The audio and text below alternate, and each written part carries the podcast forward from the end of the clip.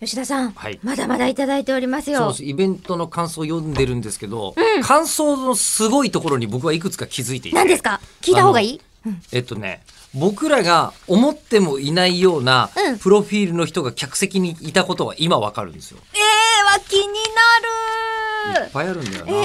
ーっとね、こういう方もいらっしゃいましたよ。えはーいしんさんです、はいえ友人からえりこさんを布教され、前回の口を開くで沼にはめられました。えとっても楽えしりくこてさんたをめに布なる教。された の。はいおうこのイベント死ぬまでやっていただけるならずっとついていきますですって。ありがたいですね。ね、あの吉田さんが最後に「あもう一生一生やりたいそでうそうす」っそうそうて言ってくれましたもんね。あの学者さんにい話を聞きに行くほど面白いことないんですよ。や本当にすごい。そうでただ学者さん側からすると喋、るの,、うんあのトレーニングされてるわけじゃないじゃないですか、はいそうするとこちらからすると僕らほら、ね中身がないじゃないですかで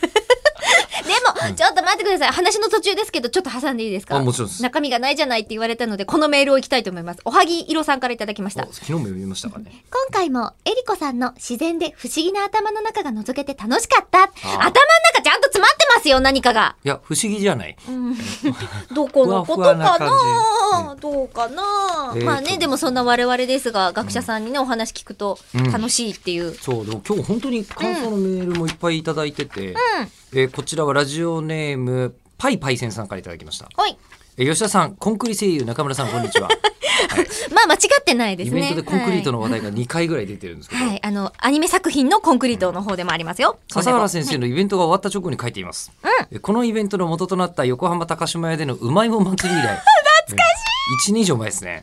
2年かえ、2年以上前ですよ。3年前じゃないそうだっけ、うん。もぐらいな気がする。ね確かね。とりあえずその澤時田も君も言ってくれて中村さんると2人はでい何にも意味もなく喋り続ける という、えーやつ全然知らない客席のおばちゃんからウェットティッシュもらったそうだ私。っけ そんなことも覚えてないですけど、 えー口を開くとしては初めて参加しました、えー感想としては昔は言語はくだらない理由で争っていたり「えー和」の漢字は実は作りと変が逆だったということや、ねええー他局で恐縮ですが、えーおじゃる丸は実は室町の庶民の言葉で話しているという知らないことばかりでした、ねえー次の9月8日もぜひとも参加したいなと思いましたとおーいやそうなんですてん今こ盛りなスッうんと発表しちゃいましたけど、はいあの9月の8日にい次回は開催することになりました、いやーゲストはこれから考えますけどそうですね。あとチケットの発売日とか、もろもろはまた後々出てくると思うんですが。ではそんい、な中にですね、そんな、こんな事情があるんだってことが分かるメールがへーラジオネーム和木さん、はい。えー吉田さん中村さん相変わらず2時間があっという間に過ぎていく楽しいイベントでしたはい。で次回のイベント日程も3ヶ月前に発表いただけましたので、うん帰りの航空券も安く買えそうでありが たいです